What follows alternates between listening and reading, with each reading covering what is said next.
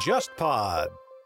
Go into the chapel and we're gonna get mad.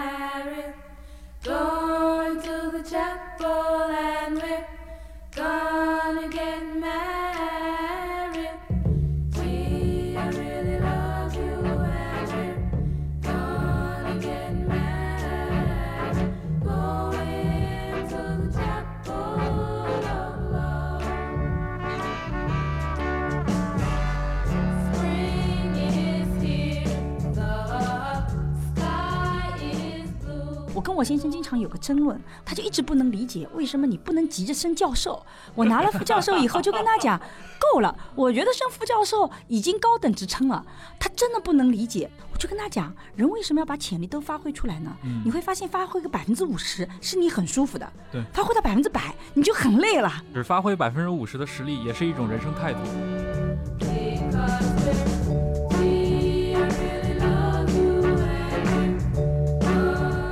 你工作几年，你就能攒出首付买一套房子。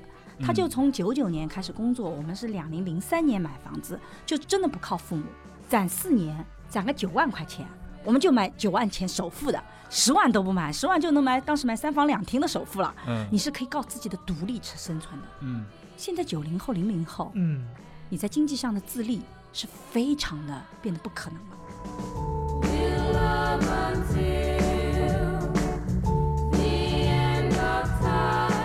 会发现，女性的权利并非来自男性，更多的是来自老人。这就是我书里那张后父权制时代。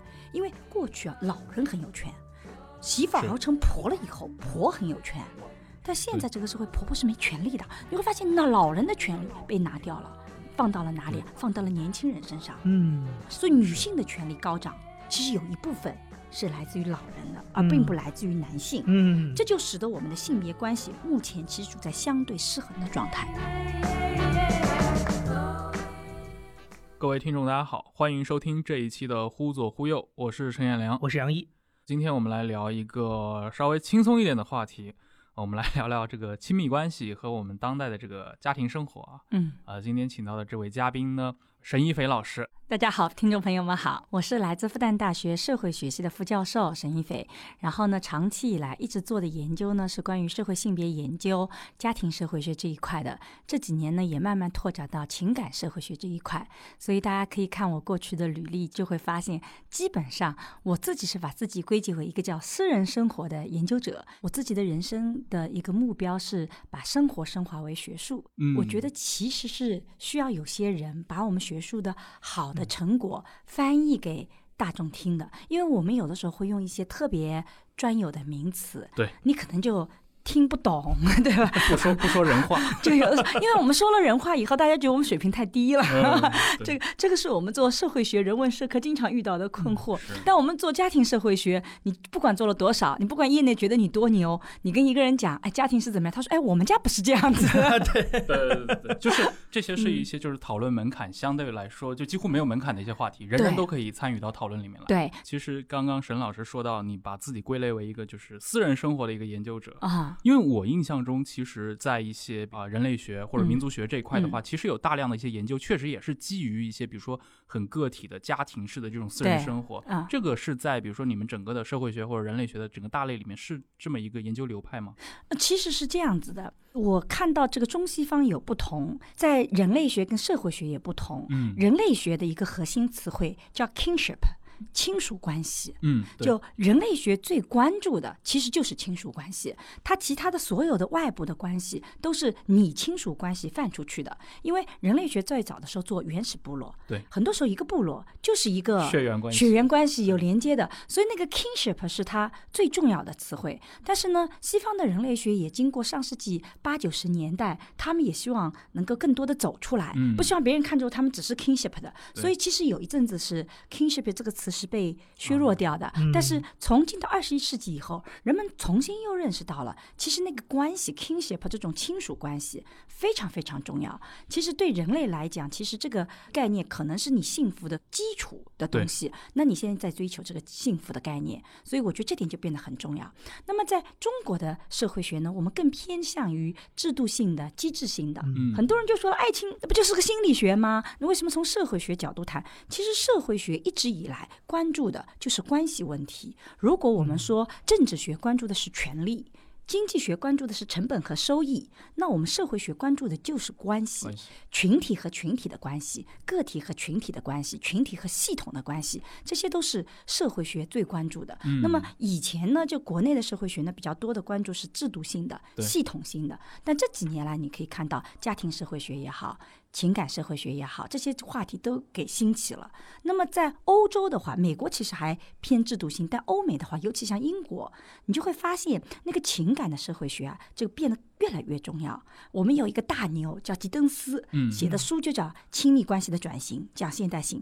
他讲了一个非常有意思的概念：人们未来是越来越追求 pure relation 纯粹关系。为什么呢？如果你结合现代化的语境，你会发现人类啊是追求幸福的一个群体。我们活着，为什么呢？不就是为了追求幸福吗？可是怎么能幸福？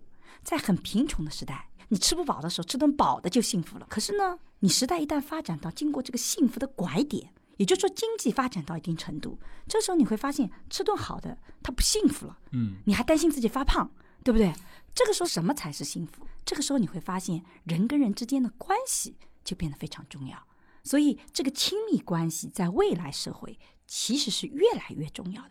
所以可以说，在整个的社会学学界，家庭不见得说越来越占主流，因为现在像在美国，同居已经跟结婚，是的就这个比例是一比一了，已经是。但是亲密关系的追求，它是越来越成为我们社会学里非常非常重要的一个议题。嗯，就是因为我们作为中国人，中国还是一个它传统上是一个非常重视家庭关系，甚至是重视血缘关系。是的，嗯，呃这种大家族，我记得应该是四十年代，徐朗光教授当年嗯是写过那个《祖荫之下》嘛。主营之下，对对对，哇，你很了解我们这个学科 这是我们非常有名的一本书，是的，是嗯，的，因为我看过您写的最近几年出的一些书，包括论述二十一世纪以后你在上海找的这些城市家庭的样本嘛。对对对，翻开第一页就惊了，就严云香教授给你写了这个序言。我觉得你们其实关注的话题都很像，都是基于中国人的这种家庭生活。对但明显从我刚提到像四十嗯年代徐朗光教授的作品，对包括到严云祥，他因为他关注的可能是八九十年代的这些对中国的乡村，然后您关注的就是城市城市，城市以上海为样本。对我觉得中间还是能体现出中国的这个人的家庭生活方式，整个的变迁是是变得非常大的。对的。我跟严老师一直有争论，关于什么是好的婚姻，什么是好的爱情。嗯严老师以前跟我聊的时候，他觉得好的婚姻关系，两个人应该像铁轨，就是两个并行的铁轨，然后在该交叉的时候交叉，然后再分开来。他是一个非常具有自我意识，也受美国文化的这个训练影响。嗯我呢跟他讲，我觉得好的，他不是这样的，他是像天津麻花，就是两根糖棍儿，它搅合在一起，螺旋上升，但它依然是各自独立的，它不是被混在一起。所以我们有经常争论，他现在转做新家庭主义了。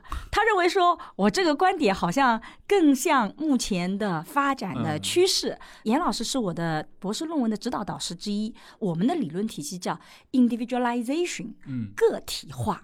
我觉得这个话题哦，每一个听众其实都应该去关心一下。他讲了一个中国社会变迁特别重要的一个特征体系，嗯就你会发现，以前的社会我们称之为叫家庭主义的社会对，或者集体主义的社会，它有一个特征，就是你的生活安排几乎是确定的，嗯，你可供选择的是不多的。嗯举个例子来讲，你读什么样的书？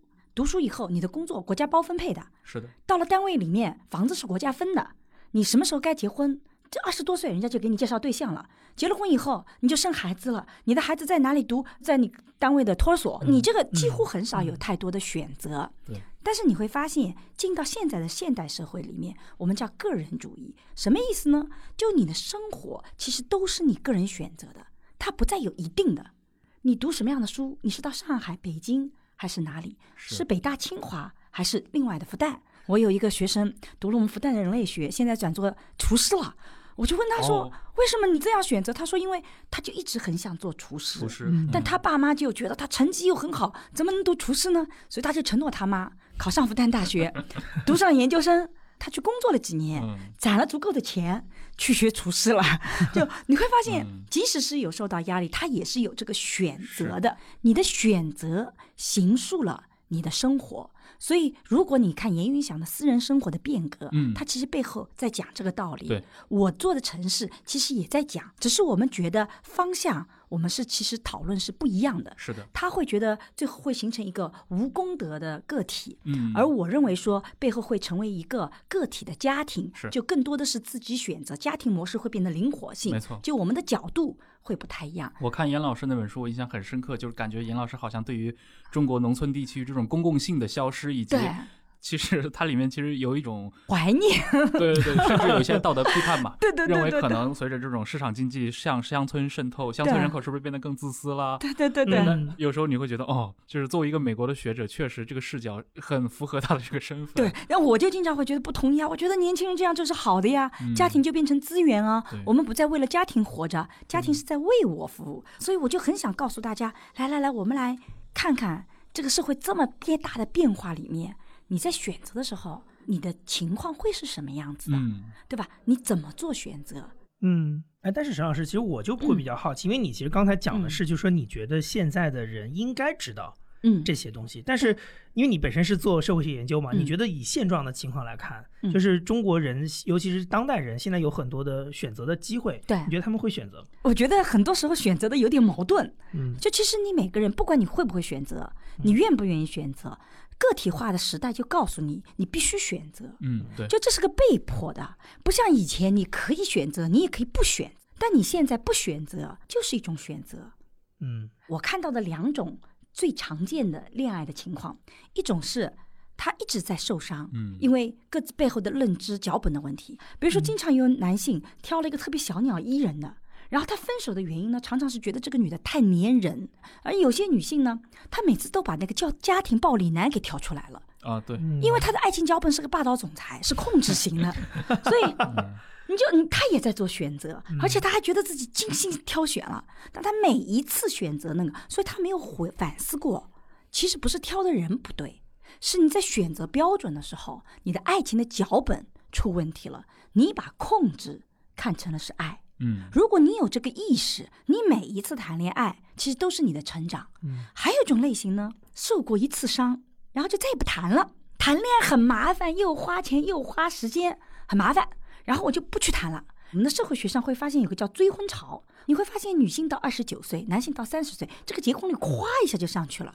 为什么呢？你又扛不住压力，身边的人都要叫你结婚。还有一个很现实的问题是，你原来不结婚吧，身边还一群朋友在玩，结果人家都结婚了，到三十多岁，你要找个人玩，哎，这个是很现实的，你没人玩了。这个时候你就开始意识到，好像一个人生活也没那么好玩，朋友也都结婚了，而且他们一聊话题你还加不进去。这个时候你想，算了，也结婚吧，对不对？然后就给你介绍了一个，但是你中间一直不谈恋爱，你的能力没起来，你的选择能力没起来，你的决策能力也没有起来，然后一结婚完蛋了，各种矛盾。但是我们知道，就是人和人之间就是特别大不一样，就是爱情就很像一个大学嘛，就有的人进去了之后，真的就是大一到大四的这个区别，毕业了之后就对这个理解就非常的，嗯甚至变得非常高深了、啊，就是成成了熟手。但有的人也是，他像你说到的。他经历了一二三四次恋爱之后，还在原地踏步。对，为什么人会出现这样的一些区别？我不知道你们从学者的角度，你们怎么去理解这个事情悟？性高吗？还是什么？我觉得这个其实最重要的就是你有没有认知改变的意识。嗯，你有没有去反省过你所谓的脚本？你会发现有些人啊，他学习能力很强的，他是有这个反省心的。但有的人停滞是因为他脑海里没有那根筋，嗯他追求的那个感情生活永远是回到理想的状态，他不往前走。嗯这个东西他调不过来，他就不会有这个意识。举个例子来讲啊，我们会发现爱情在刚刚开始的时候，你就心跳加速，看到这个人都觉得很激动。但你要知道，爱情在往前走，它不可能永远是这个状态的，嗯，它是不断的往前走，有新的状态出来的。虽然不再那么心跳了，但更默契了，更聊得来的。但有的人他不是的，他永远在任何一个阶段，他想保持第一个阶段的状态。嗯嗯嗯嗯，这样子的话，你会发现这不很难保持啊。对，那他所有用的力的方向错了，他要回到你最早，你跟刚刚跟我谈恋爱的时候，你一天给我打了七个电话，你现在一天只给我打三个电话了，你不爱我了。但问题是，如果这个人每天每时每刻都是用刚刚开始跟你恋爱的状态，他就不要干别的活了，嗯他也不可能有事业发展了。嗯，就你回不过去，然后你就滑到了更糟糕的状态了。所以我觉得这个是在研究里面，就我们其实不是凭空来告诉你他好的是什么，其实社会学是把很多人的经验总结出来，告诉你，你看，凡是走得好的，它背后的规律是什么；走得不好的规律是什么。那你看到规律，那你就可以避开一下嘛。嗯，就是刚申老师，其实你提到了一个嗯离婚的这个一个现象啊，对嗯因为现在这几年也有很多人讨论嘛，尤其那种包括像九零后的婚姻，对好像他们对于放弃婚姻这事儿表现的比前面无数代中国人要果断得多。嗯。这背后，有的人就觉得糟透了，啊嗯。这一代年轻人不行；嗯。有的人会觉得，其实说明他们的选择也更多了，不会像上一代被这种社会舆论束缚住嘛。嗯。哦，所以我想的是，就是我不知道你会怎么去看待这个问题，就是嗯。呃，这种婚姻关系的破裂，或者说 这种亲密关系的终结，它难道某些方面对个人来说也是一件好事儿吗？如果确实不合适的话，我我至少觉得这是好事儿。嗯跟过去不能离婚相比，这绝对是个巨大的进步。就我是这么来看这个问题的啊。第一个，你会发现以前我们没有选择权的时候，我们的结婚率是百分之九十九点九九九的，嗯就基本上在生活里你会发现很少有人不结婚。对，但其实这并不是所有社会都有的。你如嗯果去看别的社会，很多的社会，它就从来没有达到过结婚率百分之九十以上，不管在什么时代。嗯嗯也就是说，总有一些人是，他是不想结婚的，包括我觉得在中国古代应该也是，对他不适合进到婚姻。但是当你社会形成一个非常强大的力量，人人都要结婚的时候，那这他就不得不结婚。嗯所以第一步有百分之十左右的人，他就是不适合结婚。那这部分人他就可以选择更多样的生活。第二个呢，我觉得这个离婚本身更自由，这就是社会的一种进步。嗯我们做选择没有办法保证自己每个选择都是对的，我们能保证此时此刻选择对，我们也不能保证说这个人是不变的。我跟我先生很相爱，觉得现在很好。那万一我出国两三年，哦我的想法嗯全变了，他还留在国内，嗯他的追求跟我变了，那这个时候你要死活的捆绑在一起，我觉得是不合适的，因为我们最终的目的都是为了每个个体的幸福，而不是去炫耀一种形式上的统一性。那这样的话，这个离婚也是非常合适的。所以离婚并不代表失败，甚至很多时候离婚也不代表一份爱情的失败。嗯就像杨丽萍，她就离婚，就觉得采访他的时候，他就说我没有觉得我的爱情失败，我只是在一个时间段，但他先生希望生孩子，对，他的身体决定他不能生孩子，他要跳舞，他在保持体脂率，我们各自的追求不一样，嗯那我们就追求不一样的东西。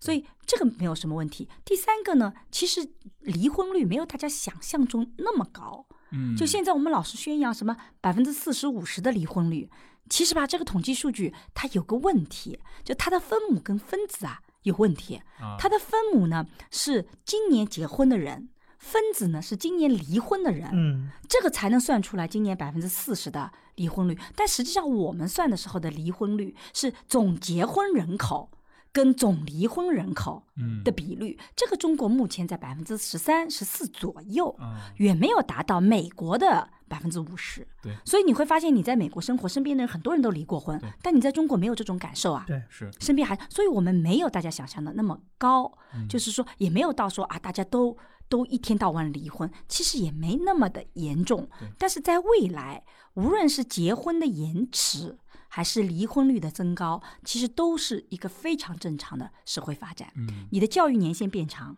你结婚就会往后挪，对对吧？然后你的社会更多元，我们的这个流动性更强，离婚率就会增加。嗯这个离婚率是跟流动力紧密相关的，这就是社会的发展，它没有什么正面负面的，就是一个很好的现象。对像你刚提到了，其实像美国社会，或者说像西欧的一些发达国家的社会，它的一个呃，无论是离婚也好，或者说组合家庭，它的这个出现的数量其实非常多的。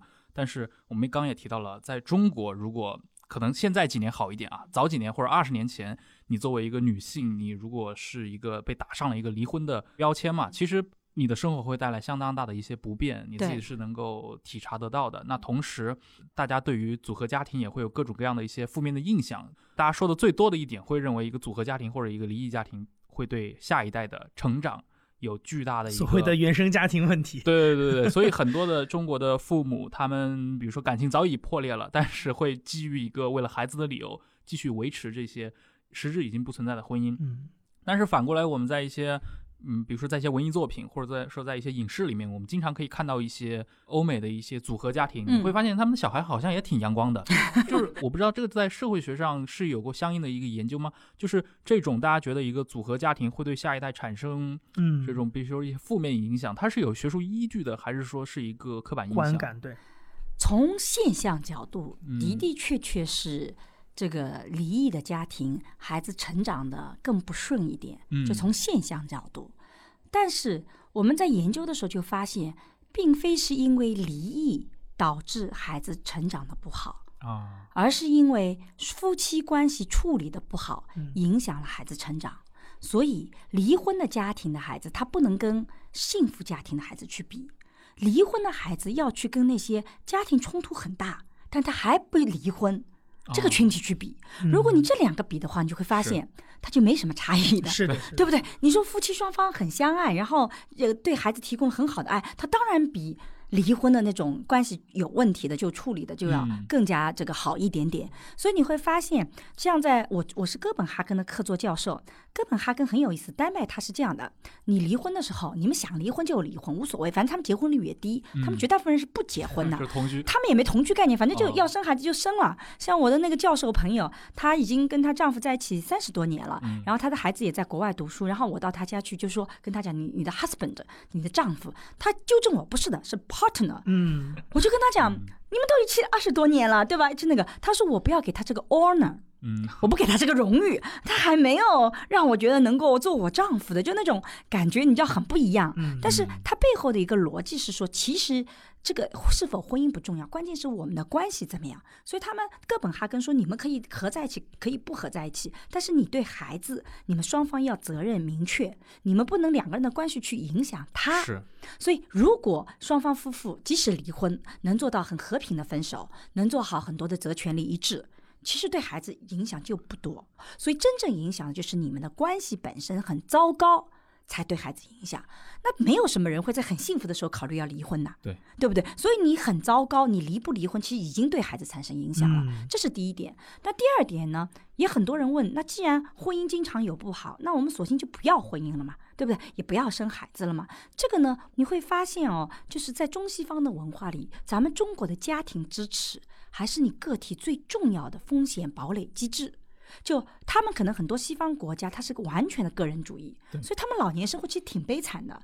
但是呢，虽然他们悲惨，但是他们有一套的支持体系就你是可以社会福利，你的社会组织，你是一个人可以活的。但你会发现在中国，你一个人嗯是很惨的。我在访谈的时候，他们就跟我讲，老人说，我就算是有钱，我也能进医院，但是谁把我从家里送到医院？对，谁让陪我在医院里去挂号？你要知道，没有人陪你去挂号看病，你在中国很难去看。所以为什么要孩子？就是起的是这个作用。是，所以你在做选择的时候，你可以不要家庭，但是你必须要考虑你未来这些风险，嗯你是怎么去承担的嗯，你是怎么去处理的。尤其在这个文化里，家庭还是风险堡垒的机制，就帮你抵挡很多那个的。所以我觉得一味的鼓励大家不结婚。其实也是有问题的，一味的鼓励你非得结婚，它也是有问题的。如果我有能力创造好的婚姻，我就进这个婚姻；如果我觉得没有，那我再放弃掉，而不是不管三七二十一，我们泼掉洗澡水的时候把孩子一起泼掉了。我觉得这个决策其实是有些问题的。嗯。本集忽左忽右由新事项赞助播出。新事项即将推出一门为当代中国年轻人定制的爱情课程——社会学爱情思维。这不是油腻的搭讪套路，而是真诚的邀请你一起探索更好的爱情，在这个时代为你想要的那种爱情投票。这堂课的主讲人是复旦大学社会发展与公共政策学院的沈一斐副教授。你好，我是沈一斐，欢迎你和我一起进入这门新时代的爱情课。那在这门课上，我希望用社会学的思维来理解这个时代的爱情新问题。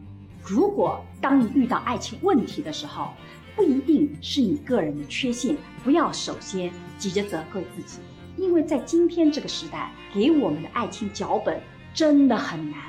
在社会学爱情思维课程中，沈一斐老师将给为情所困的男孩女孩带来社会学的想象力，在三十期讲座和三十期问答课的旅程中，思考并理解亲密关系中的疑惑，勇敢自信地追求幸福爱情。现在就通过微信搜索公众号“新事项”，并回复“忽左忽右”，获取沈一斐的社会学爱情思维课程购买链接。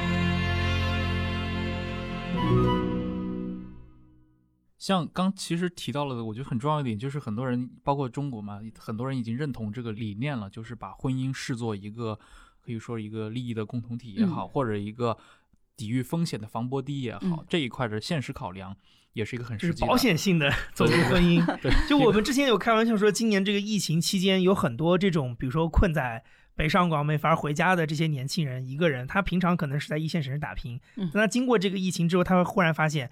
他一个人的生活压力是非常大的。当没有外卖、没有这些东西的时候，啊、就工作能力可能很强，对但生活能力其实很差，反而可能让他重新思考说家庭。但是就像刚才陈宇朗说的，他可能就是一种保险型的，是呃，我个人觉得这种保险型并没有什么不好，就这是个现实客观的。就我自己呢是做社会性别的，就大家俗称女性主义。当然，我在嗯女性主义被批评为是非常保守的嗯女性主义流派，因为我们其实女性主义流派很多，我们有激进的，有自由的，有马克思的，有生态的，有后现代的。我个人更偏自由和马克思主义这个流派，就是那嗯个，所以我偏保守。但是我觉得很重要一点是，其实我们在女性学讲的时候，我们并不是说不要男人，而是说我们要跟男人塑造新的关系，就是我们要的是一种新型的关系，而不再是说。不要这个关系，这是两回事。所以回到刚刚那个问题，就是我们在婚姻里面，你会发现，我们的的确确会遇到很多的堡垒机制，这是现实的问题。嗯那在我们性别里面，你就一直会遇到两种利益，就一种叫战略性的利益，一种叫现实性的利益。战略性的利益是说创造一个性别平等的理想世界，我们应该怎么做？嗯比如说男女就完全一样。对吧？嗯男女所有享受的条件都一样，但还有一个利益叫现实性的利益，就我现在处在男主外女主内这样个传统社会，嗯，我的利益怎么保障？我举一个最现实的例子，我怀孕了，对吧？如果从战略性的利益来讲，就最好就不要有任何的区别，我女性还是一样的那个。但我现实性来讲，我就需要你要对我保护，因为育儿这个责任目前还是更多的压在我女性身上，嗯所以我要更长的产假。但是我的产假长了以后，保护了我的现实性利益。但如果我的产假越长，女性在未来的就业市场竞争力就越弱。对弱对，它就影响了我的战略性的利益。这两者之间是有矛盾的，嗯它是有冲突的，所以我们得做好平衡。我觉得同样作为女性主义也是这样子的，是它是个风险堡垒机制。你如果从长远来看，最好就是呃这个家庭也不要了，我们就现实生活中我都能够独立的生活，这是种理想状态。但你现实它是会有不一样的。但如果你完全吻合现实，就完全做现实的附庸，你的日子也很惨的。嗯所以真正要做的是怎么平衡这个概念，每个人都不得不在这两者之间取舍。所以这个就是我们今天谈女性主义，微博上经常会撕裂。对，就我发现有一波人，他真的完全站在战略性的利益上讲的。嗯对不对？你不要结婚，不要那，但是这个对一个群体是可以的。你有非常好的经济收入，你有那个，你当然可以做到。可是对更多的女性来讲，嗯，她不行啊。尤其是生活在一些可能社会的中层、下层，中下层的，你真的叫他不结婚，你叫他就是他很难啊，他风险扛不住啊他，变得更弱势。他变得更弱势，他很惨的，谁去为他的惨去负责啊？所以他有现实性的利益要去做的。所以我是觉得这就是两种利益，两种声音，社会就是在两种不同的声音里面他，去前进的嘛。但是在社交网络里面，一定是激进的声音是音量最大的，对所以有 婚驴更极端一点的声音，这种指责，包括一些可能他们的反面就是一些女德，对的，对的，两个就吵得很厉害。所以我觉得我们社会就希望不要那么强的立场论，咱是不是可以回到非常现实的具体的问题？嗯，你没有办法遇到跟你都一样的呀。嗯，你怎么处理差异，其实是你处理爱的核心能力。但很多人不会觉得，就是我接受差异就会泯灭我自己的个性，然后妥协嘛？我觉得很多年轻人会这么理解这个。对啊，我就经常很奇怪的问，我说为什么你欣赏他，觉得他也很好，为什么就变成你不好了？所以我就回到杨超越讲，他杨超越说，你看他很消极情绪啊，负面啊，哭一趟，但并不是说 我表达了我的消极情绪，我就不努力了。这两回事啊！嗯我可以哭那个，但我还可以继续努力。我可以欣赏一个人，哇，他真的好事业型哦，对吧？那我也可以，我就经常觉得不用那么努力。我跟我先生经常有个争论，我先生是属于那种很努力的人，他经常看不惯我，明明可以做得更好。他就一直不能理解为什么你不能急着升教授。我拿了副教授以后就跟他讲，够了，我这辈辈子我就不想升教授了。我觉得升副教授已经高等职称了。他真的不能理解。然后我就跟他讲说，他就说你明明有潜力拿的，你为什么？我就跟他讲，人为什么要把潜力都发挥出来呢？你会发现发挥个百分之五十是你很舒服的，对发挥到百分之百你就很累了，对吧？但我觉得我是这样的，但我很欣赏他。我说我很欣赏你百分之百的出来，你能不能也欣赏我这种？发挥百分之五十的，剩下的百分之五十，我就把生活搞得很热闹啊。只发挥百分之五十的实力，也是一种人生态度。对啊，那剩下的你看，呃我陪你看电影，跟你解释这电影里讲了些什么，做些好玩的事情，对不对？你回到家里，有一个人心情很好的啊，今天又发生，给你讲个笑话。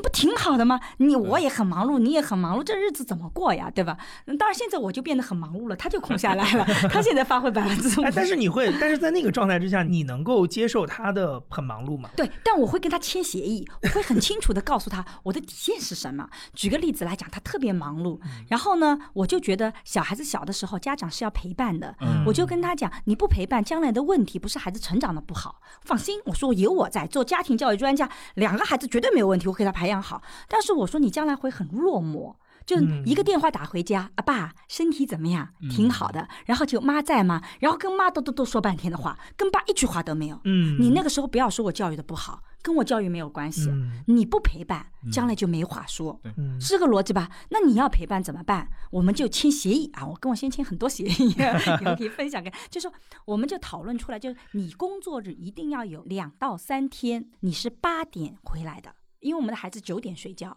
你能八点回来陪孩子玩半个小时、一个小时，嗯，你九点以后可以再出去工作，但你十二点以前一定要到家。你十二点以后到家，我就会焦虑，我就会发脾气，除非是很特殊的场景，谈判啊什么的。所以你会发现，我们有很多这样的一个争论跟协议。那有的时候我们女性是这样子的，比如说她十二点还没回家，我脑海里就在想，她可能在 KTV 里啊跟别的女人在一起，我脑海里一部电视剧就排好了。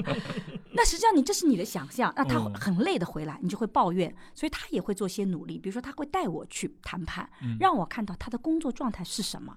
告诉我，我晚回来的时候，你的电视剧的脚本是有问题的。嗯很多时候都是在谈判，真的就是从下午四点谈到凌晨四点，这样大家精疲力尽才能把单子给签下来。嗯就有的时候是这样的一种状况，那你去理解他了就好了。所以我觉得这个背后其实是互相把底线交出来。嗯对吧？底线是什么？我的百分之五十，你怎么来保障我这百分之七十？但你可以继续去百分之八十九十，他也对我有基本的要求的。就我每次回来的时候，你好歹也经常有点进步给我看看，就那个不要就在那边 很舒服的那个，就大家都在努力，这种感觉很重要。那我会告诉他我在努力哪些方面。就我可能不是努力在我的工作上，我可能努力在别的方面，我也会告知他。嗯所以我在过去的人生里做了很多杂七杂八的各种事情，写小说啊什么的。我告诉他，这都是我的努力，虽然在他眼里不太像正事儿，但这都是我所想要的人生，我为自己的生活在努力的方向。嗯我那百分之五十我也在努力啊，我只是不在你想要的那个百分之五十里面去努力。我觉得这啊种就是双方，其实不光是情侣之间了，就包括社会的不同的群体之间的这种互相能够理解、包容，嗯，其实还真的是一个蛮高的要求。至少现在可能中国的这个舆论环境下很难去做到嘛，所以出现了那么多是的，呃，其实就是一些群体的诉求被绑架，永远都是被最极端的那些声音绑架。对的，我自己做追星研究也好，做这个家庭暴力的研究也嗯好，做两性关系的研究也好，包括我们做女性主义和其他流派的这个争论，我发现这个社会总有百分之五是很极端的，不管在哪个群体里。然后你会发现哦，这个百分之五经常就代表了剩下那个群体。对，我们想象那个群体，哗啦，他那个百分之五就代表了。实际上，任何一个群体都有。有一阵子是不是我们觉得医生都是收红包的？对可能医生收红包也就百分之五的比例，但我们想到医生，觉得医生都收红包；我们一想到老师，老师都打孩子；我们一想到那个，就你这个永远是百分之五的比例啊，但你就把它给群体刻板化，这个是最最糟糕的。是所以我们要把正面的声音发挥出来，告诉大家不是这样子的。尤其你不要被这种判断给影响，嗯否则你内心里充满了愤怒，你充满了对这个社会的恶感。嗯那你出去的时候，你的情绪是不好的，你所回给了你的东西也常常是不好的，嗯对吧？你自己内心充满善良，充满觉得这世界很好。你今天对别人微笑，人家也对你微笑。你出去觉得这个也害我，那个也害我，你都是一张受害者的脸，你很可能找到的都是加害者。对，这个是很可怕的，因为在我们学术里就有一个一个受害者的倾向的人，他真的就会找到很多加害者。哦，所以那种所谓的被害妄想症是真的。对有这个现象，的确，但它也不普遍。但是真的有的，就很多人老觉得自己是受害的。嗯我们家这个孩子的学校班级就出现这样一个事情：老师在拍集体照的时候，嗯其实活动照嗯就把一个小孩子给遗漏了。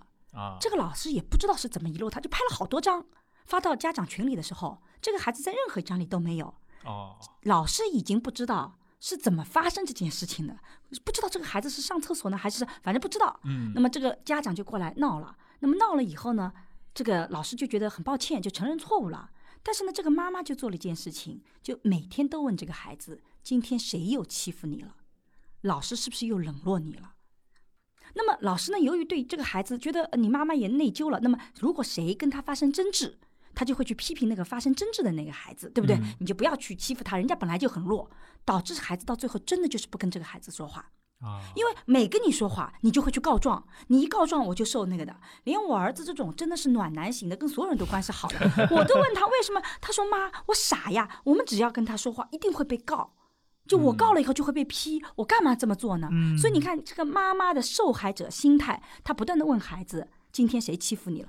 孩子是很爱妈妈的，答拿回来答案肯定要妈妈要想要的答案吧？你每天问我谁欺负我，我肯定每天在观察谁欺负我了。嗯，我不会观察谁不欺负我，因为谁不欺负我，你不会跟我问我呀。就是当你手上拿的是锤子的时候，你看到的所有人都是钉子。对对对对就这种情况就出现了，嗯所以我就特别想改变现在很多人心目中那种特别愤怒的，看到别人那个，因为你有这个想法，你真的很容易把这些是，负面东西都挑出来了。我是可以谈负面现象的，嗯我们要谈负面现象，不谈负面现象，社会没办法发展。但是谈的过程中，我们是应该有善意的谈的，嗯。这个是区别所在。就是像沈老师之前提到一个，我觉得很有意思，就是那种比如说在同一个性别群体里面，所谓的这种长远诉求和一些现实诉求，对他们可能最终的一个本质出发点都是从保护这个群体，对，但是你会发现他们从实操的角度上来说，就是会互相矛盾、互相发生冲突。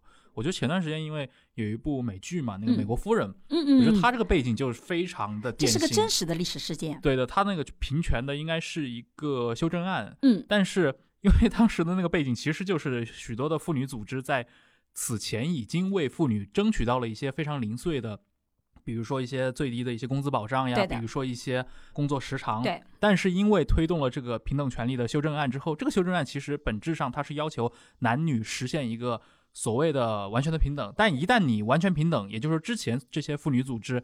它推动落实过的那些更细微的一些补丁式的法案，其实就可以应该就被破除掉了。破除掉了。对，这个反过来又实际会影响到这些法案曾经保护过的那帮人。我觉得这是一个非常典型的，它甚至有点像一个寓言式的一个故事。我不知道你当时，比如说，因为你做这个研究嘛，你一定嗯会看这部剧。我就像这部剧里是的，从我角度讲呢，对这种剧对我来讲呢，就不是那么有吸引力，因为这段历嗯史我们太熟了。嗯这是第二次的这个妇女运动，就第一次是这个更早十九的。世纪末，十九世纪末的，这是第二次。第二次当时呢，有一个叫《女性的奥秘》这本书出来。啊，你看，中产阶级的女性表面上都在家里，好像生活的很好，嗯但是她们有无名的这种火在里面，就觉得生活是不对的。嗯我要出来工作，所以呢，他们会有这样一个自由主义的倾向出来。但是当他想要出来的时候呢，他就去推动各种各样的保障女性跟男性在职业场所的平等的利益，并且不要很多的保护。对，就我保护也不要，我要出来。那么发展到后期呢，其实它有几大块，其实都跟它是有对抗的。第一块呢是黑人女性主义，就嗯黑人女性主义就批评白人女性主义，说你们老把工作解放、工作看成是女性解放的一部分。但对我们黑人女性主义来讲，我们一直在工作，我们不要工作的权利，我们要回家的权利。我现在没有办法带孩子，我要带你白人的中产阶级的孩子，我自己的孩子带不了。嗯，工作对我来讲不是解放的意义，还有一部分呢，就是本来就想做全职太太的这个群体，嗯我本来就好好的在家里待着，对不对？你非得要告诉我说啊，这个不行。我本来女性享受很多的可以待在家里的优势条件，你现在还要把它废除掉。所以你会发现，女性主义运动里就告诉你，反对女性主义一个利益的，往往是另外一个女性主义流派。就在我们性别里面，嗯群体内部差异超越两性之间的差异，嗯这是我们一个结论。很多的研究，就如果你看两性之间的差别。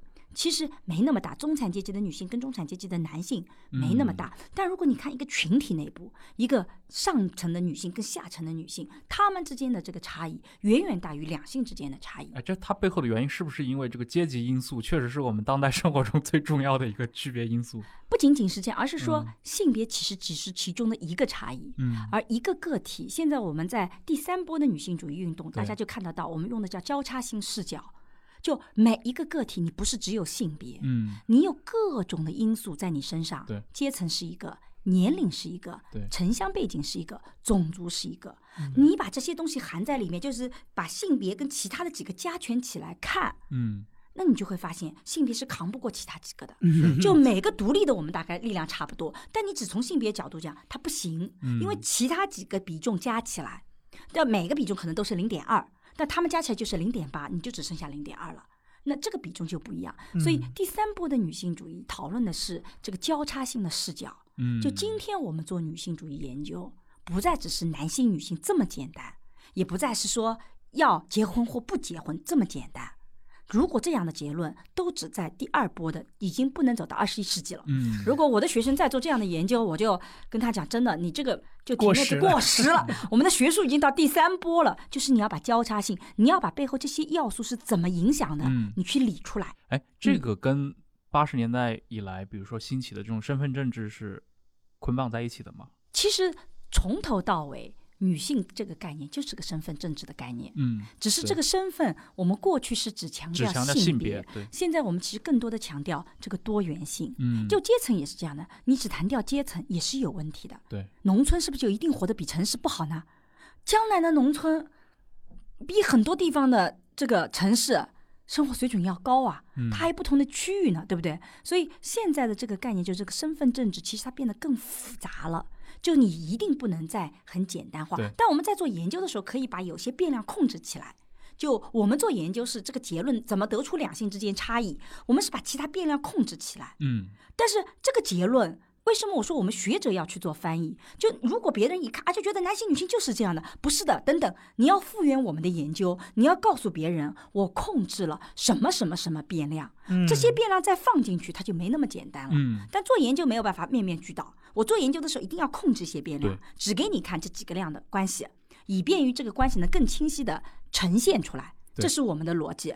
但你变成日常生活的选择的时候，你可不能直接就拿来用了，嗯这个很可怕，因为你背后还有别的东西在影响你的，对，对吧因为？我觉得可能学者包括学术的目的，嗯它还是一个求真的目的嘛。。对，但是因为涉及到一些更社会现实向的，嗯当然可能到个体来说，就是嗯比如我谈一场恋爱，嗯告更大的一个群体，他是要发动一场社会运动，对他们来说，其实目的性就是达到这个目的，才是一个 就是最终的一个目标。对可能求真这个本质就要退回其次，所以这个也带来一个问题，就是我们刚才也提到，像身份政治、像女性主义这个第三波，可能到新世纪之交这一波之后，它的一个研究方式范式更加的复杂，以及大家要考虑的元素变得更多。对，但从另一方面。也有很多人就一直在批评说，我们左翼过去在只强调阶级立场的时代是多么的有力。有战斗力，对但是现在就是因为有身份政治，把我们的力量全部瓦解掉了。是的，其实我觉得我们学者很难搞运动，嗯。就是我自己也会遇到很多不同的年轻的女权主义者对，我觉得我挺尊重他们的，嗯。我觉得他们做可能有他们的道理，但是我说我没有办法加进去的。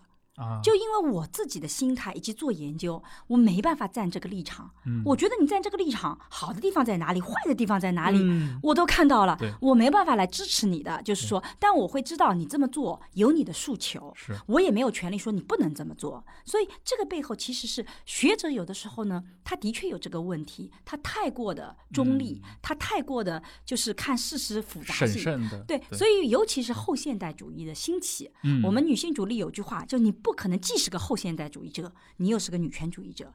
因为后现代主义把女性这个身份给解构构掉了了，哪有什么女性男性啊？每个人都是具体的人，没有这世界上两个女性是一样的，就没女性这个概念了。后现代认为一切都是后天建构的，都是碎片的，对不对？对都是那个呃这个短时间的现实性的。那既然这样子的话，你就会发现我没有办法战斗，我没有这个身份了，嗯所以他不可能又是个后现代，又是个女性主义者。学者的确是会有这个困境，嗯所以我个人觉得，其实让我们学者的声音多发出来点，对社会稳定嗯是很有好处的，因为我们 相对比较平和。是但是对个体决策来讲，其实学术是很有帮助的。对的，因为它会给你比较全面的途径，而不是只站立场。对站立场其实很可怕。对，那是革命家的视角，对的，你一站立场跟你立场不一样的人都是敌人，我就觉得微博就不是个讨论话题的地是方就，？你没有办法讨论问题，嗯你老是立场，人家觉得你立场错了，你说啥都是错的。对吧？嗯这个明明我也在为你说话，你就觉得我其中有一句话说的就是跟你立场不一样，非常刺耳，对，你就哦，你就你就攻击我了。我有的时候就啊、为什么这样子？我我在为你说话呀，我明明就我你会觉得早期我都觉得很委屈，这几年我就想通了，嗯但是还得要做。嗯很多的时候你不做，你就看着别人就跳坑里，我就觉得这也是我们学者的一种失职。嗯你不能够所有的学术成果都只是一个象牙塔里的东西，嗯让更多人知道，其实你所遇到的困境不是你一个人的困境，别人都遇到了。其实大家都有类似的问题，所以你也不用特别的沮丧。其实每一个人都在努力，你会发现有些人就能找到好的道路。我们现在把他们总结出来的、走出来的道路给你看，你如果能够他们参考，你会发现你也能走到这样好的道路。我觉得这就是我们学者的。意义和价值所在，这反正是我努力的，所以我的人生意义 把生活升华为学术，把学术翻译为实践啊、这很有意思。是的，刚刚讨论一开始我就提到了，包括嗯您的那个作品嘛，那个啊个体家庭，嗯。然后它是最近又再版了嘛。嗯。那我知道这本书其实写作的年限也是在七应该是八九年之前了，对的，呃嗯。那个时候可能还中国还处在一个社交网络爆发的一个呃蛰伏期。嗯那么到今天二零二零年，据你的观察，就比如说在中国的城市的这种嗯家庭的个体化对这块，有更进一步的发展的现象吗？我是零六年开始做家庭这个研究的。嗯当时做这个研究的时候，我钱全是自己投的，就我自己不得不自己拿钱出来做，因为像这样的项目，它没有任何的资金支持的，没人觉得啊这个问题是一个。值得学术讨论的问题，就他会觉得家庭嘛，也都结构什么都出来了，但我就觉得这里面有问题。那零六年做了以后，一一三年出版这个这本书，当时叫个体家庭那个的，对对吧？现在叫谁在你家？然后中国个嗯体家庭选择，为什么今年会再版？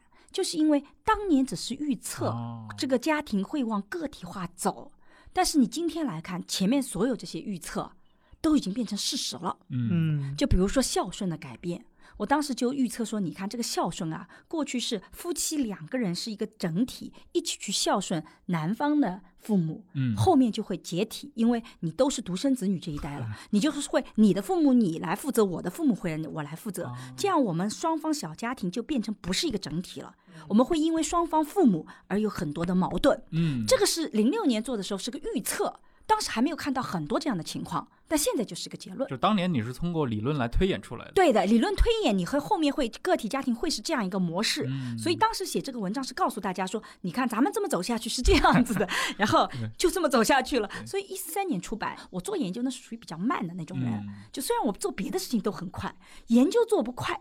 就研究啊，它在你脑海里走啊走啊走，它得走很长一段时间。一三年出版，去年再版的。嗯再版的过程，就是因为发现这些问题越来越普遍了，所以很多人看我的书都跟我讲：“沈老师，你里面的故事就像我们家的故事一样的，你就像我们家间谍一样的。”然后我里面也讲了一个朱安的故事，嗯，就是一个特别长，是我整本书里最长的故事。我就把这个故事从他一开始怎么有革命性的，嗯想跟男方的父母分开，对，到慢慢慢慢怎么又融合，到最后变成一家人。我觉得好的婚姻生活其实都是走这条路的。嗯，你会慢慢去理解，原来那个人他从来不是我的敌人，他是在我人生里面需要帮助的时候，他能伸出手来帮助的。嗯只是他帮助的方式跟我想象的很不一样。我妈叫她给我倒杯水，他们非得给我倒个什么别的过来。我跟我婆婆在一起也有这个困境，我大着肚子上课，对吧？嗯复旦上了一天的课，回到家里口特别干，我就跟我婆婆说：“妈，你帮我倒杯水。”我就回房间躺着了，等着她帮我倒杯水来。我婆婆啪一杯牛奶过来了，我就跟她讲：“嗯妈，我不要吃甜的。”我很委婉吧？啊，你不要吃甜的。她夸给我去做了个汤，一碗嗯咸的汤过来了，我都惊呆了，等了半天没来，哦我就很生气。算了，我自己站起来去自己要杯水喝吧。怎么要喝杯水这么难？我婆婆也很受伤，对她觉得你怀孕喝水没营养。对你回到家里，我就要给你有营养的，牛奶有营养，肉汤有营养，你得多喝有营养的，喝白水没营养啊！你看，她也是为你好，是那你这个时候拒绝，她就很受伤。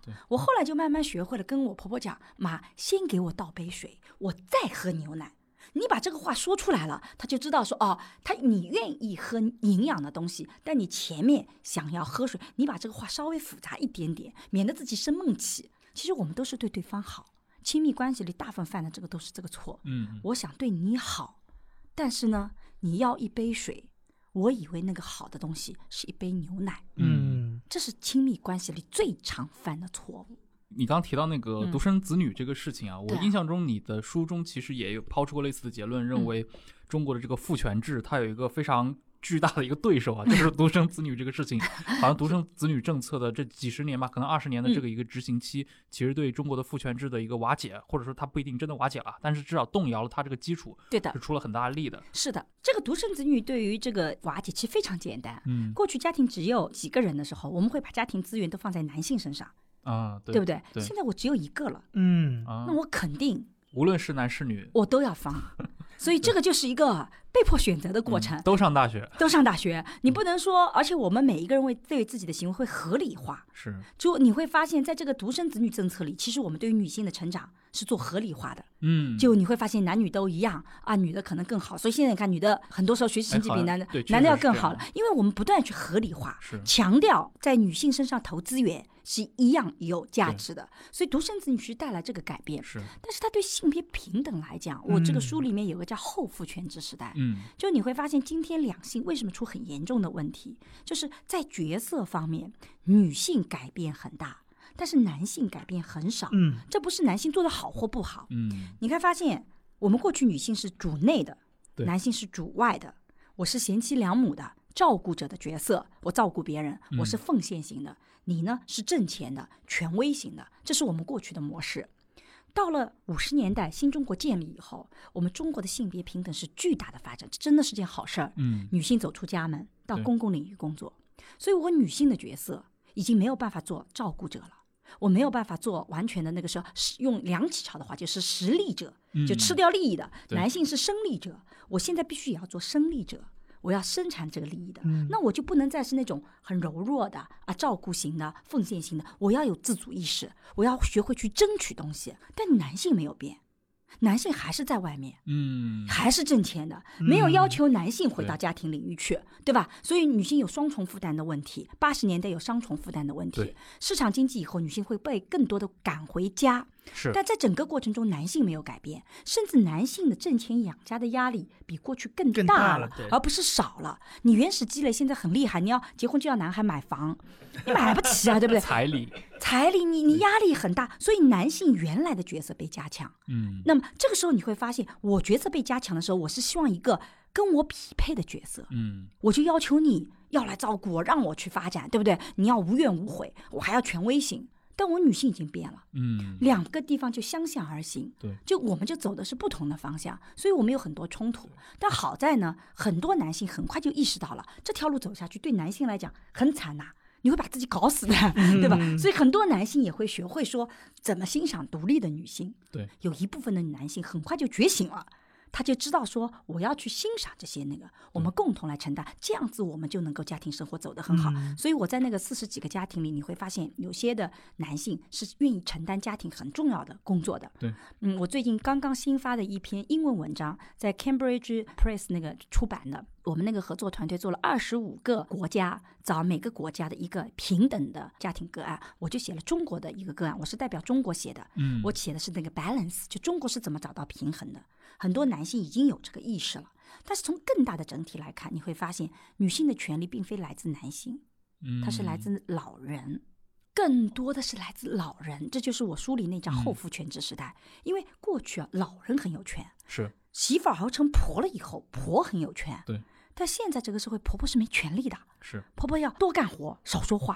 对，老人变成男老人更惨。嗯，就你变成男老人以后，你以前是公公，那说一不二的。现在你男老人到哪里都被嫌弃，是又不爱干家务活，又那对都到处，你会发现那老人的权利被拿掉了，对放到了哪里啊？放到了年轻人身上。嗯是所以女性的权利高涨，其实有一部分是来自于老人的，而并不来自于男性。嗯，这就使得我们的性别关系目前其实处在相对失衡的状态。是的，就是你刚刚提到这个嗯。老年人的这个权利的嗯。下移的问题，嗯。我这个其实可以补充一个嗯。角度，就是因为之前那个呃呃有一位学者刘彦武，他其实也写过关于中国农民的这个自杀研究嘛，对。他其实里面有一个非常有意思的一个趋势，因为在九十年代末，就中国加入 WTO 之前，中国农村地区的一个自杀率其实是高度集中在年轻人群体，尤其是年轻女性群体。媳妇儿，对媳妇儿这个群体，就喝农药、对，上吊呀、嗯自缢。这其实背后反映的是一个，就是在中国的乡村基层，其实是一种父权制、嗯家族制的这种社会里面，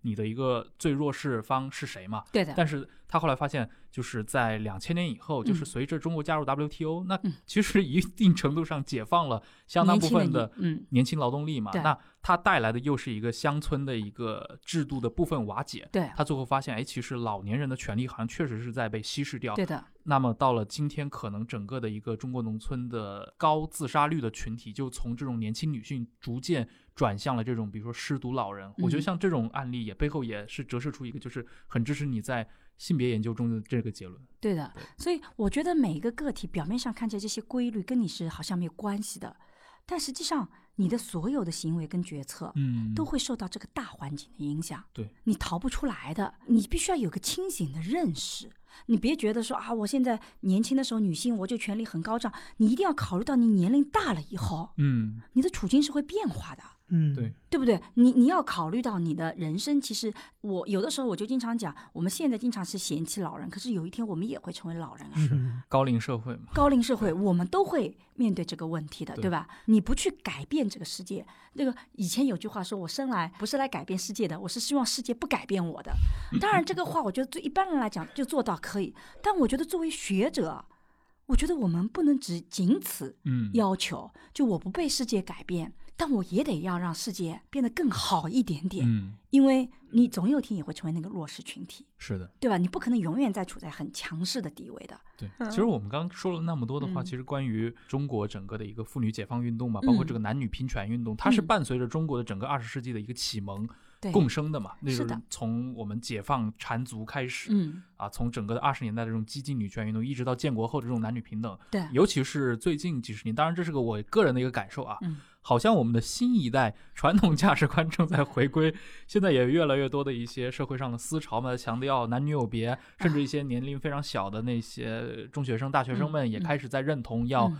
门当户对，对，或者说 呃要是的，是的，是的，有很多人是处心积虑，希望在中国塑造出一个所谓的主妇阶层出来，就是啊不用工作。当然，你可以说女性就是有不工作的权利嘛，她也可以向往这样的生活。但是这背后是不是也反映出一种社会思潮的改变？我因为我个人的印象，我可能会觉得好像我是九一年出生的嘛，啊我会觉得好像我的你印象中偏你的想法是偏八零后的，我觉得，对对我我已经很明显的感觉到你们偏八零后是的，想法。我我 过去我会觉得八零后那一代的女性好像是就是会更洒脱，或者她的嗯整个的观念会更激进也好，或者说更跟国际化一点。对，但是可能比我们年龄更小一个代际的群体，他们这种中国价值观正在回归。回归对，这个呢，其实第一个呢，就是说严云祥最近在写新家庭主义，嗯，但我呢个人不太同意他的这个判断，就我觉得不是中国回归家庭主义，啊其实反过来，我觉得每个个体啊，他的取向啊，其实更偏个体的。嗯就为什么他会做出这种选择，其实跟年轻一代资源的丧失有紧密的关系。啊，我们七零后，我跟我先生那个时候谈恋爱，他长得很好看，我觉得是我觉得我能够遇到的最好看的男人了。嗯但他比较贫穷，但你不怕的，因为你工作几年，嗯你就能攒出首付买一套房子。他就嗯从九九年开始工作，我们是两零零三年买房子，就真的不靠父母，就靠啊他一个人挣钱。因为我那时候还在读研究生，攒四年，攒个九万块钱，我们就买九万钱首付的，十万都不买，十万就能买当时买三房两厅的首付了。嗯，这个对吧？呃都不买，你是有盼头的，对你是可以靠自己的独立去生存的。嗯现在九零后、零零后，嗯，你在经济上的自立是是非常的变得不可能了。对，你能工作四年买房子吗？你能不靠父母在十年之内买房子吗？都变得不可能。经济对个体的影响是极大的，嗯所以这种回归其实是有经济背后的原因的，这是第一个。第二个呢，我们的代际关系是越来越紧密，而不是越来越松散，这是我们跟西方很不一样的地方。啊西方整个的这个所谓的家庭现代化的这个逻辑体系，就是家庭会变得越来越小型化，嗯代际关系会越来越松散。所谓的代际关系，就是成年子女和父母的关系。对。但由于在中国，我们的独生子女，嗯我们的密集母职，这是我做家庭教育的另外一个啊词，就我们会把所有的家庭资源都放在孩子身上。嗯中国本身就是个重教育的国家，所以你会发现亲子关系变得极其的紧密。嗯嗯，我跟嗯丈夫的这个捆绑，其实反倒变松了；我跟妻子的捆绑反倒变松了。我跟我的父母才是永远一体的，对割不断的这种割不断的。而且它的保障体系也是需要子女来做的。我们刚刚讲到老年的时候，对吧？嗯然后经济也是，我孩子带也需要老年人来带。我可以没有我的丈夫帮忙，但我不能没有我妈的帮忙。嗯你带孩子，所以你会发现种种的处境，其实就让个体在选择的时候，就选择了自己的原生家庭作为最可依靠的点。嗯，哎，这是不是也伴随着那个，比如说五十年代嗯到八十年代之间，中国人其实除了家庭以外，也被户籍制度或者说被一些单位，对。对就是因为都在单位里面，我们七十年代、八十年代解构家庭主义的，不是嗯个人主义，是集体主义。嗯，你会发现单位扮演了家长的角色。是。我爸爸以前是一个小厂的厂长，特别有意思。他们厂里面有一个员工出轨了，然后他的妻子不是他们单位的员工，啊，对吧？到会会到单位去找找我爸爸，解决问题。一定要解决问是的题是的。你去那个的，就你现在想想看，很奇怪，很奇怪，对吧？对？但是当时在八十年代、嗯。九十年代初，很正常的。就是你厂长就是要去管理的，所以你会发现这个厂长这个要去管这些私人生活，对对，这个是我们当时的逻辑，对对吧？所以那个单位是取代的。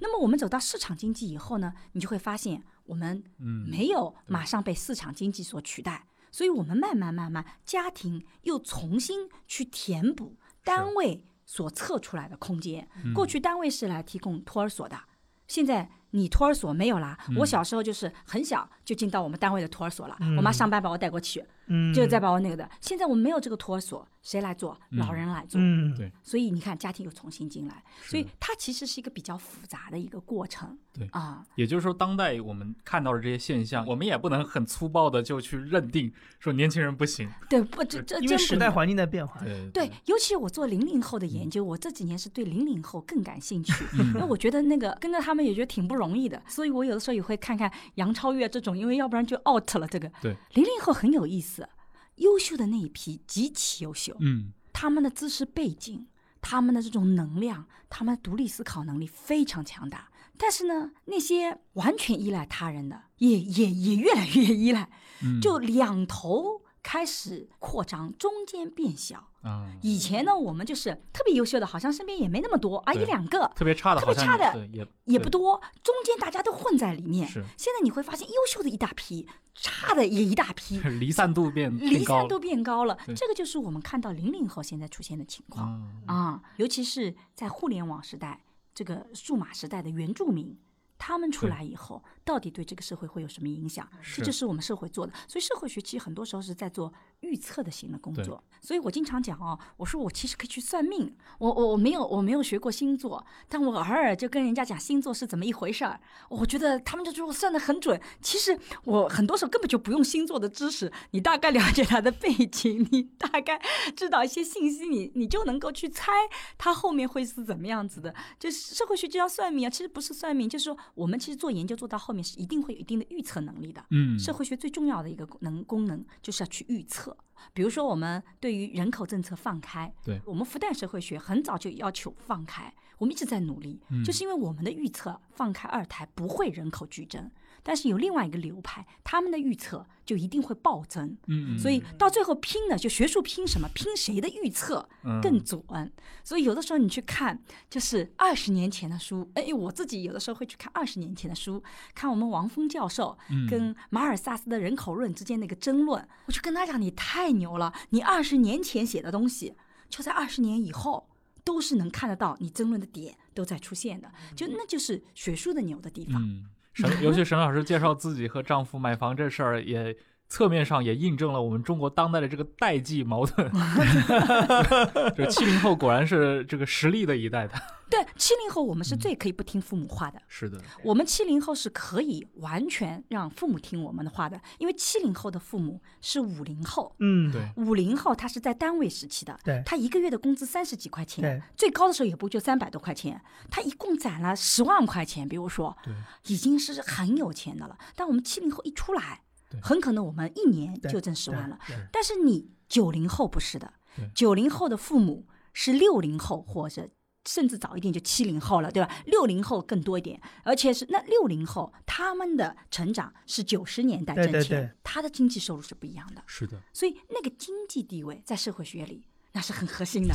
马克思经济基础决定上层建筑这句话在私人生活里面一样的一样的，它一样起作用。所以我觉得马克思就是很厉害的。这种这种话你你放到哪个地方你都会发现，当年能发现就是牛的对，他就是决定的。九零后很多的困惑，嗯包括八零后后期遇到的困惑，都跟这个问题紧密它其实是一个大环境。大环境，对的对。所以你在做决策的时候，你要考虑这些大环境。比如说，你别老觉得你妈催婚就要跟父母啊，这关系搞得很不好，你将来还要靠他的呀，你能不靠他不啦？对吧？你要能不靠他们，你就直起腰板了。所以我经常说，既然要依赖别人或者需要别人的帮忙，咱们的姿态也就稍微好一点，嗯不能因为大家我你很爱我，我就慈爱无恐。你要知道，爱有的时候就是经常也有跟我讨论说，家庭不是讲道理的地方。嗯我说是的，家庭你一个人，别人很爱你，你是可以不讲道理的，但你一定要知道，你每一次不讲道理都在消耗爱，嗯，它并不增加爱。等到你消耗掉，把这个爱给消耗完了，你会发现你有一天连呼吸都是错的，对方不能容忍你的。你永远不讲道理，你永远那个，你不去把这些问题解解决掉，你只是靠爱，爱被消耗完了以后怎么办？所以我们有的时候偶尔不讲道理，消耗一下爱，体验一下你爱我的感觉，但我还得做些事情嗯去增加爱，我还得理性的思考去解决问题，这样我们的关系才能长久啊。就是运营一段长期的亲密关系，确实你是要投入很多的一个 这智慧在里面。对，而且我觉得很多人把这个投入智慧是看成是影响事业发展的，嗯就好像我做了这个事情，我别的事情就不能做了。对，是精力分散了。这其实是错的，嗯因为你会发现啊、你在事业上面，你其实也是处理关系的，嗯然后你也在处理差异，你一定会遇到员工跟你想法不一样，你怎么办，对不对？而亲密关系它最不容忍差异，嗯也就是说，你会发现我们越亲密越不能容忍差异，所以亲密关系其实是帮助你怎么去理解社会，怎么去处理这个差异，甚至它更好的帮助你，让你搞清楚我到底想要什么。嗯，我的人生是什么？所以它其实帮助你成长的是。所以我是鼓励年轻的时候，你不要放弃这个成长。你可以不进婚姻，你也可以多谈恋爱，你可以不进的，没关系的。但你不要放弃这个爱的能力的成长，你别一直放弃，一直放弃，然后夸啦他结婚了，结了婚以后遇到问题说生个孩子吧，孩子生出来了。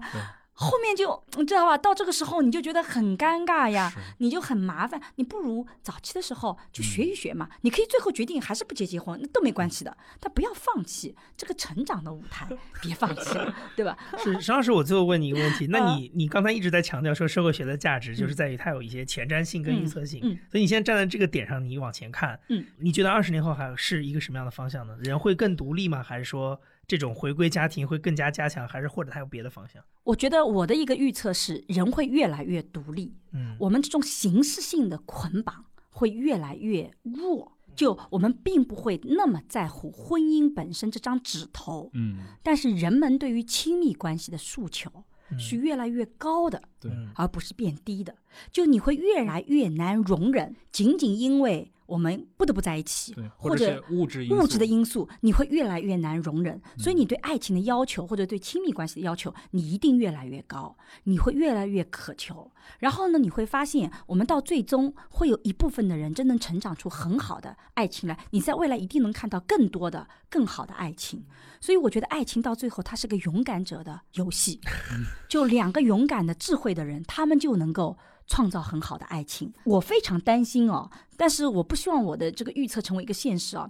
我非常担心未来的世界成为两拨人，就一拨人很勇敢、很智慧，在做很好的爱情；嗯另外一拨人永远只是观看者。啊，嗯放弃自己参与的，对，就放弃了，然后一波都永远看别人看看就好了，这是我自己 特别担心的。我不希望，当然观看也没什么不好，但是这种放弃本身其实丧失很多乐趣的。我还是鼓励更多的人成为生活的参与者，嗯。而不是旁观者。所以希望听过课的朋友们 都能成为参与者，这这是我们能够做的努力的方向，就是嗯。嗯，好。那非常感谢今天沈一飞老师来到嗯。互左会友，跟我们分享了这么多关于性别议题、嗯。关于婚恋议题、关于比如说人与人之间的关系、嗯。啊，这么多精彩的一些看法，嗯。而且不只是沈老师的课啊，我记我其实蛮推荐沈老师的这些作品，包括对于女性主义这一块，我觉得像你在零七年写的那个被建构的女性嘛，对，现在叫透过性别看世界，对，因为这些都是我们当代舆论生活中的一些非常重要的议题嘛，包括性别议题，我也见到了很多人会为这些议题吵得面红耳赤。对对，但是在发表观点之前，我觉得先去有一个大致性的一个图景式的一个梳理，嗯也是一个非常有必要的。像其实沈老师的这些书，其实就能够提供这样的一些功能。对，好，那再次感谢本期的嘉宾林一飞老师，嗯也感谢各位的收听，我们下期再见。再见。再见，嗯，好。